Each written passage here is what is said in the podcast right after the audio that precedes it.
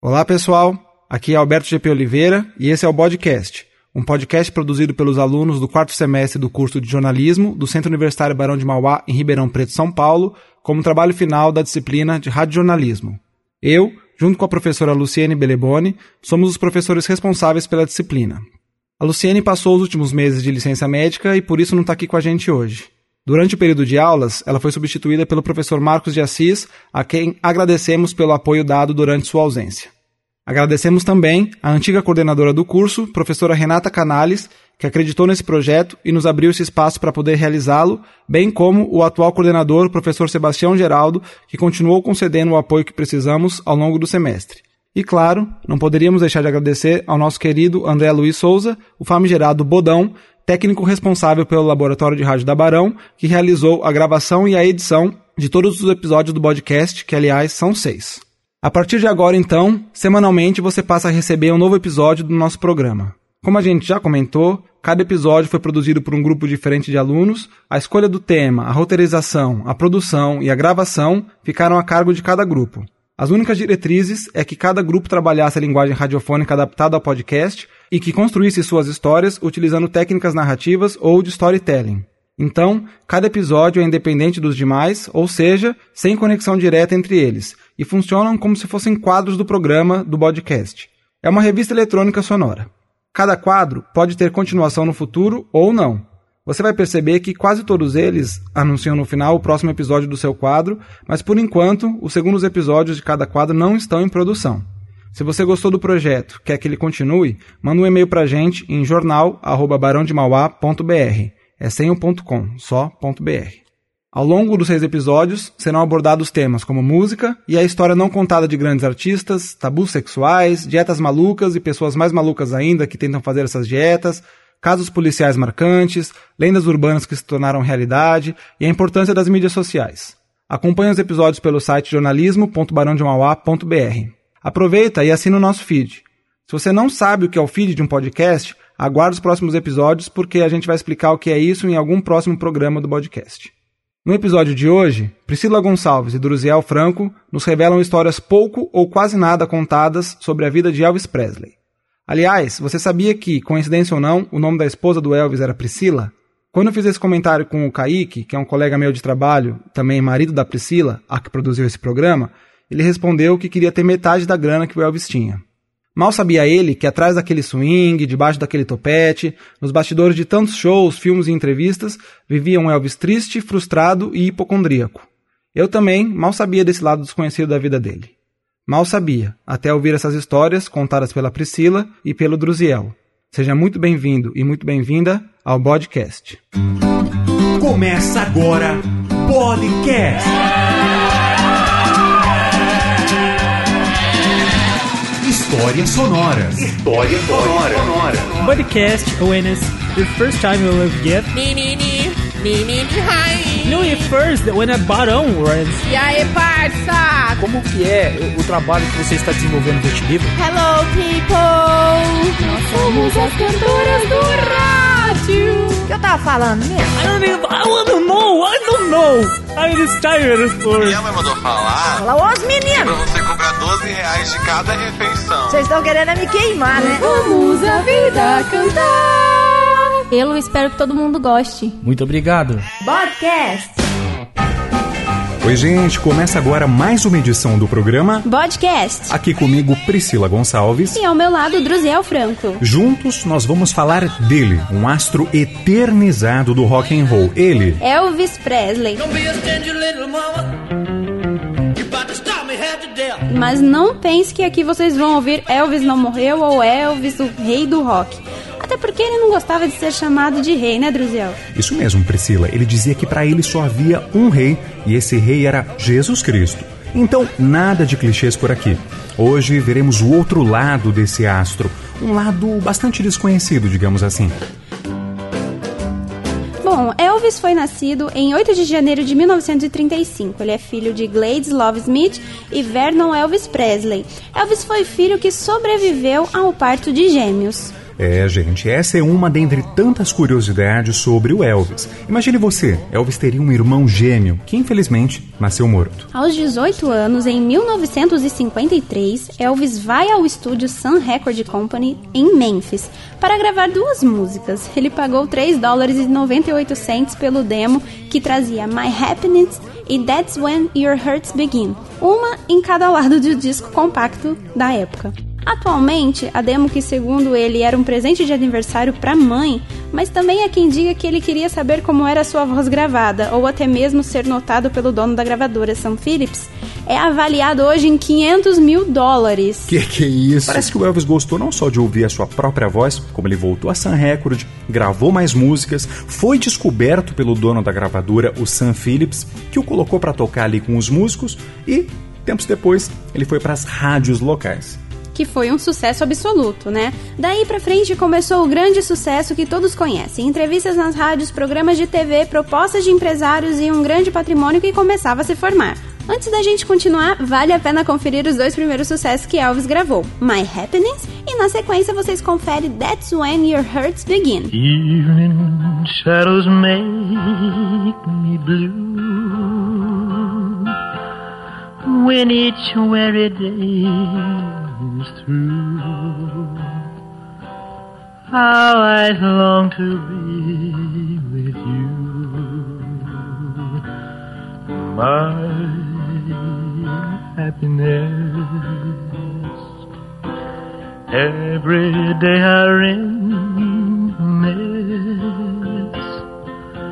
dreaming of your tender kiss always thinking how I miss my happiness.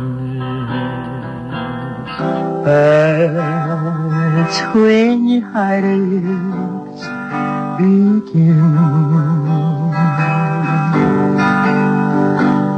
When dreams of a lifetime must come to an end.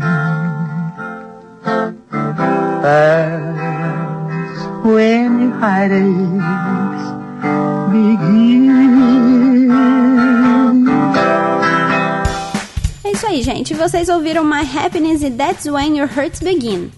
Bom, continuando, mesmo já com uma grande febre mundial naquela época, Elvis ainda recebia fortes críticas pelo seu jeito extravagante de ser. Ele foi até considerado um rebelde sem causa e imoral, pode isso? de volta a 1955, em um show, o Elvis é visto pelo coronel Tom Parker, que logo de cara viu nele uma mina de ouro e, sem pensar duas vezes, fez uma proposta a ele e seus pais para administrar sua carreira por 25% dos seus ganhos. Proposta aceita, o primeiro passo do coronel foi trocar o Elvis de gravadora. Sem dificuldade, ele convenceu uma gravadora a vendê-lo para outra. Por 35 mil dólares, Elvis deixou a Sun Records e foi para RCA Records, que lhe deu 5 mil de adiantamento. Foi então que Elvis comprou seu primeiro carro, um Cadillac rosa. Um Cadillac rosa, eu queria ver. A partir de 1956, agora com o Coronel no controle, Elvis alcança fama e consagração mundial. Imediatamente, Parker começou a comercializar tudo que podia com a marca Elvis, que hoje é conhecida como Elvis Presley Enterprises. Além disso, ele apostou na extravagância de Presley no palco, desde seu rock and roll cantado de um jeito energizado até a maneira envolvente de dançar, que enlouquecia as garotas da época. Já em meio a turnês e depois de ter estrelado seu primeiro filme Love Me Tender, que é muito conhecido até hoje, em 1958 Elvis foi convocado a servir o exército americano. Isso foi até uma estratégia de marketing do seu empresário, pois assim o bom exemplo do astro poderia acalmar os ânimos da sociedade tão conservadora e que tanto criticava seu estilo. E como criticava? Foi uma atitude muito boa para os negócios, mas logo Elvis Presley não seria mais o mesmo. No mesmo ano, houve a morte da sua mãe, Gladys, que o afetou de forma muito significativa. Por ser o único filho, a mãe de Elvis sempre esteve com ele. Eram muito apegados. Essa perda o abalou muito. Mas mesmo assim, dois meses depois, Elvis partiu novamente em missão para a Europa com seu batalhão. Nesse meio tempo, Elvis conheceu Priscila em Wagner Bülow, de apenas 14 anos. Ela era filha de um capitão do exército americano. E como todos sabem, ela seria e foi o grande amor do astro. É, isso a gente fala mais pra frente, mas só pra curiosidade, em 1960, ainda no exército, Elvis quis fazer algo diferente. Como ele era fã de ópera, ele colocou todo o seu romantismo em uma versão do clássico italiano O Sole Mio, que se chamaria It's Now or Never. Essa canção foi um divisor de águas na vida do rei, pois explorava muito sua voz potente. Falando nisso, vamos ouvir um pouquinho de It's Now or Never. It's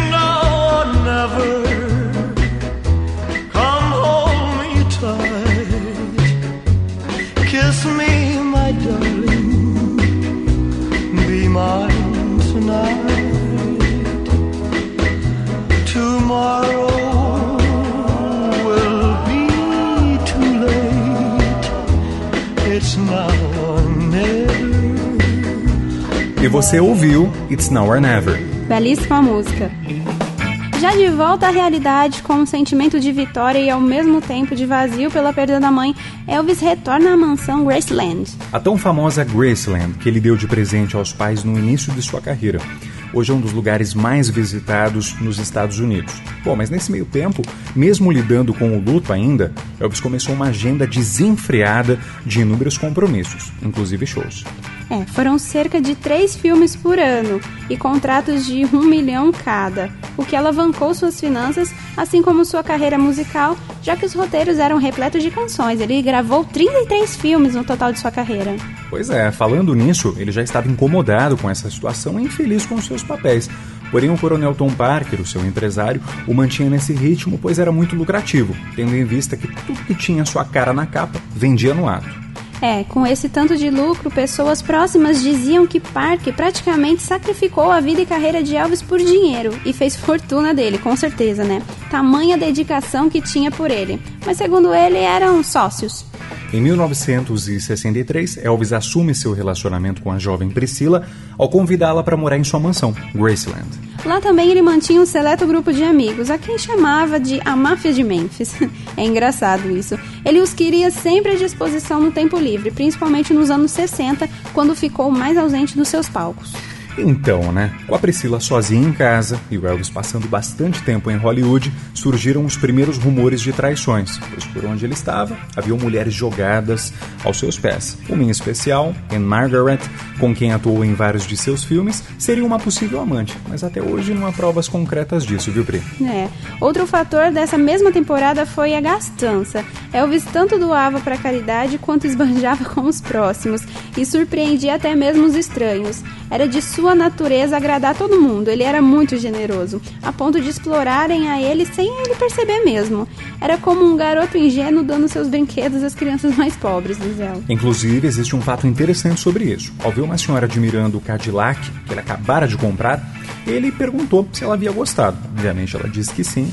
Ele pediu que ela escolhesse ali qualquer outro modelo da loja com o vendedor, pois seria um presente dele. Isso enfurecia o seu empresário, mas era um direito de Elvis, né, que gostava de ser assim e de agradar a todos, mesmo que isso parecesse para muitos uma relação comprada ou de exploração mesmo. Mudando de assunto, em maio de 67, o Elvis se casa com Priscila em uma cerimônia privada em Las Vegas. É, e nove meses depois nasce a sua primeira e única filha, Lisa Marie Presley. Se bem que há inúmeros pedidos de reconhecimento de paternidade de Elvis por aí, mas nenhum caso comprovado judicialmente junto à família Presley através do famoso exame de DNA. É, agora com a sua própria família mais maduro, o Elvis ele teve a chance de se reencontrar, né? Ele queria uma nova fase e estilo também. Essa necessidade de renovação se deu não só pelo cansaço de anos de filmes, mas também pelo surgimento de outros cantores que se destacavam.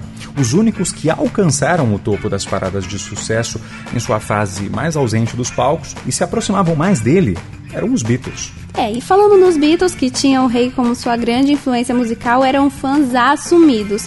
Por mais que não haja registro de foto ou vídeo, eles se encontraram em segredo com Elvis uma única vez em uma visita à sua casa em Bel Air, na Califórnia, durante a turnê que fizeram nos Estados Unidos no verão de 1965. Elvis sabia que o público queria vê-lo cantar e não só atuar. Foi aí que o coronel e ele tiveram uma ideia para que ele retornasse triunfante, um especial de fim de ano na TV. Ah, esse especial foi em 1968, Come Back Special, no auge de sua forma física, apesar de sua pausa musical.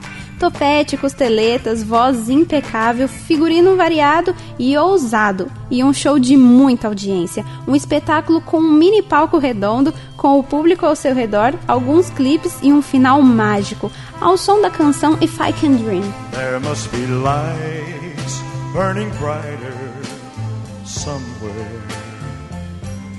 Got to be birds flying higher in a sky more blue. If I can dream of a better land where all my brothers walk hand in hand, tell me why, oh why, oh Após esse retorno triunfal, o Elvis retoma os trabalhos nos estúdios para gravar letras escritas e guardadas há anos, lançando de cara dois novos álbuns, entre eles o disco Elvis em Memphis, de 1969, que contava com o single Suspicious Minds, uma das mais conhecidas de Elvis. We're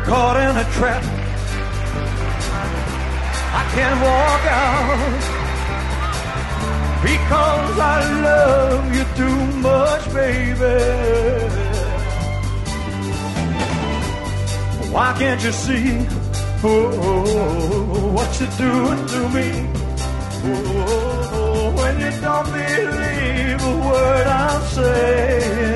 Em 1970, ele visita a construção do International Hotel em Las Vegas, que seria palco de um Elvis nunca antes visto. Os anos 70 são considerados os mais extravagantes da carreira de Elvis Presley, pois ele assume o estilo que todos associam quando seu nome é citado. Aí ele já aparece com as famosas jumpsuits, que eram os macacões estilizados que tinham até nome. Elvis usava um diferente por show. Essas peças são avaliadas em milhares de dólares e acompanharam Elvis de 70 a 77. A inspiração para esses trajes bocas de sino veio do karatê, já que Elvis era faixa preta e adorava o esporte.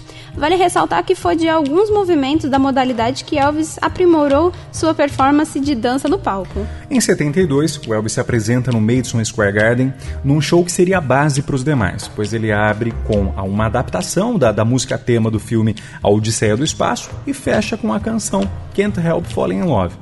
Isso virou tradição, abrir e fechar com as mesmas músicas. Ele abria com a Odisseia do Espaço e fechava com Can't Help Falling in Love.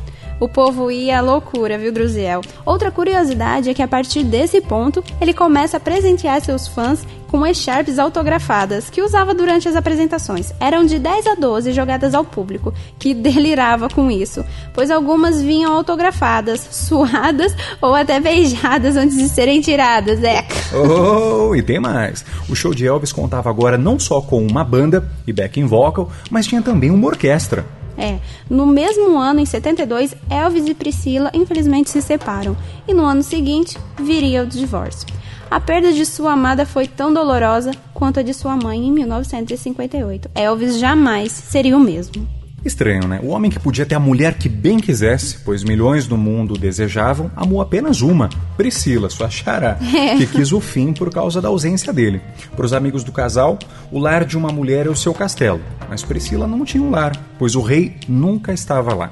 É, a ausência dele foi crucial também.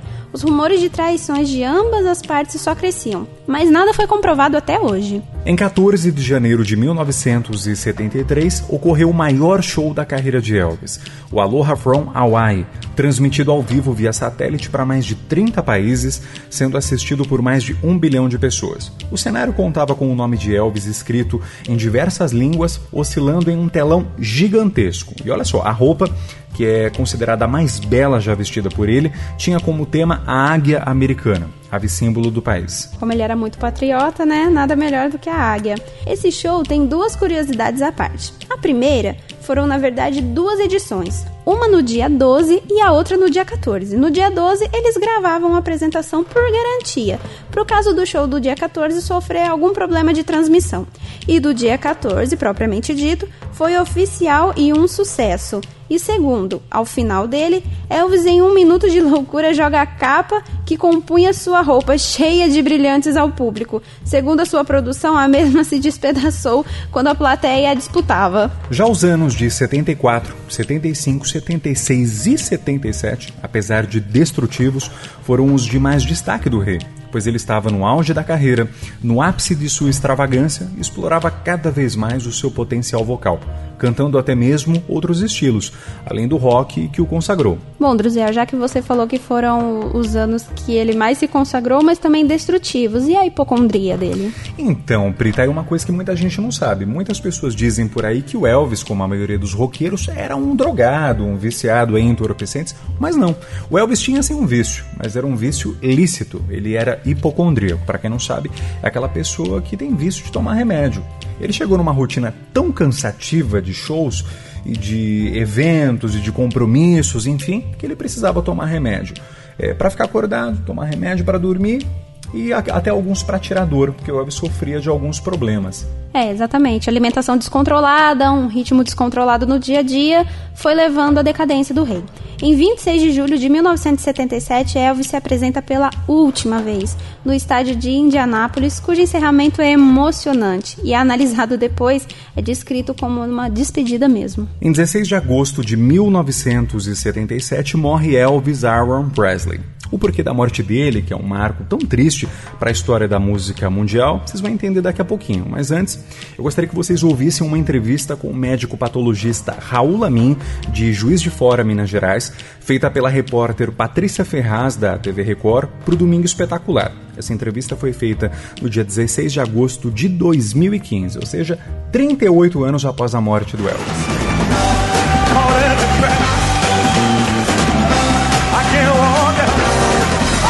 Maior astro da história do rock. Um médico brasileiro de 30 anos. No final dos anos 70, os caminhos dos dois se cruzaram de forma inesperada. O doutor Raul Lamin comprovou o que uma legião de fãs em todo o planeta tenta negar até hoje. Ele garante: o rei do rock está morto há 38 anos. O Domingo Espetacular veio até Juiz de Fora, em Minas Gerais, para conhecer o único brasileiro que participou do exame de necrópsia no corpo de Elvis Presley. Isso foi em 1977. Agora é aqui, na Santa Casa da cidade, que o médico trabalha. O médico brasileiro Raul Lamin fazia residência no Hospital Batista de Memphis, nos Estados Unidos. Ele estudava patologia, uma área da medicina responsável por descobrir diagnósticos de doenças e as causas das mortes. Eu cheguei no escritório lá da secretária de necrópsia. Foi quando ela falou comigo: Não, você não vai embora não, porque tem uma necrópsia para fazer aí. Eu falei: Ah, é? É. Que, curiosamente, né, sem alguma coisa importante, ela falou assim: Muito mais do que você imagina. Eu falei: O quê? É o Elvis Presley.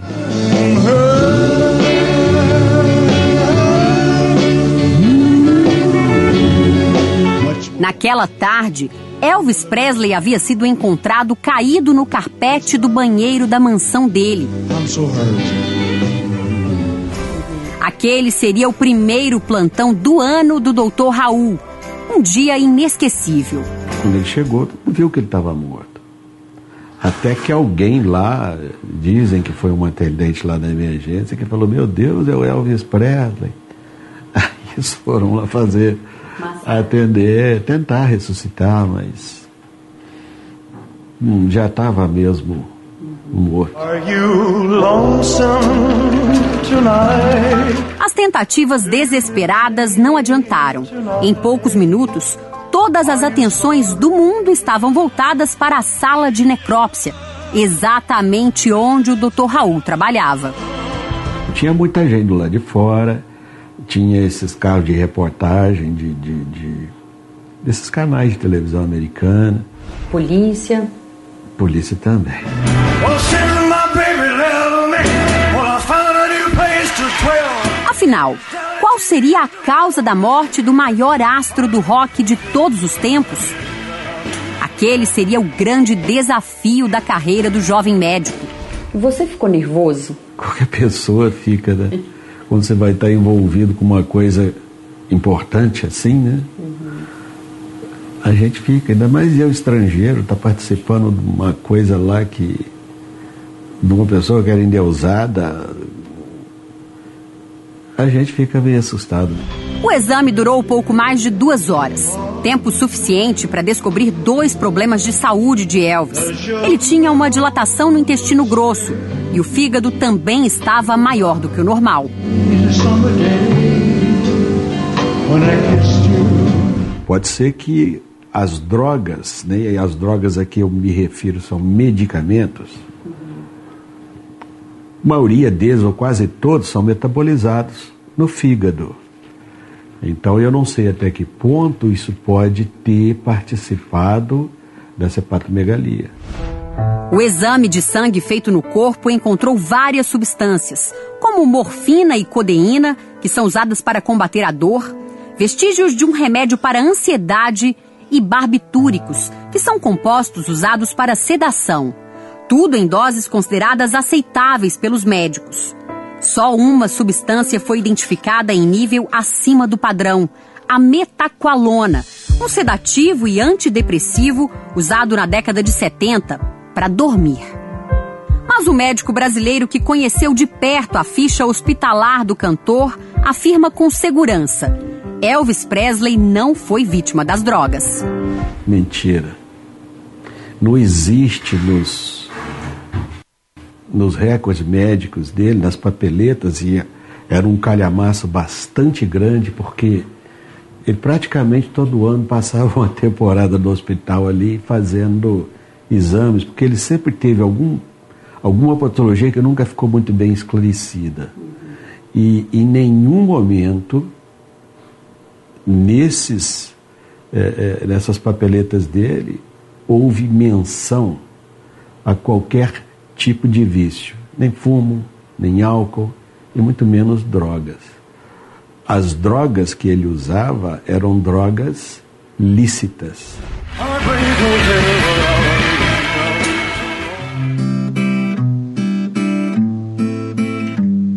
Bom, gente, essa foi a entrevista do médico patologista famoso, né, por ter feito participado da autópsia do Elvis. Para você entender como tudo se passou, o Elvis vai ao dentista por volta das 11 horas da noite, algo muito comum para ele, já que ele trocava o dia pela noite.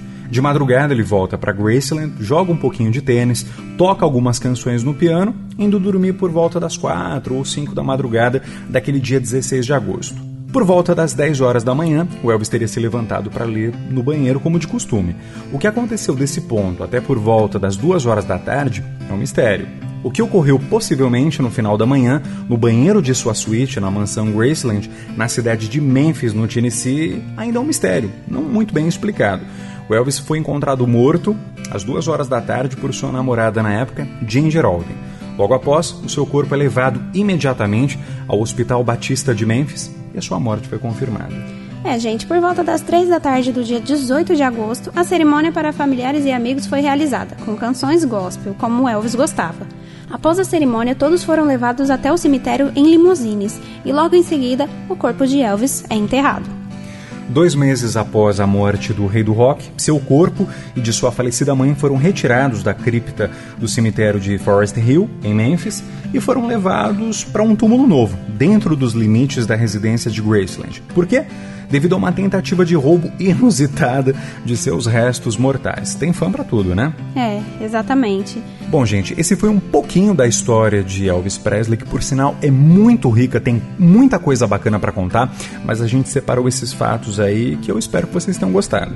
É, gente, e vocês ficam ligadinhos aí no canal porque pode ter mais histórias de Elvis para vocês. Para finalizar agora, a gente deixa vocês com Can't Help and Fall in Love, música escolhida por Elvis para fechar todos os seus shows. Até o próximo podcast. Wise men say only fools rush in, but I can't falling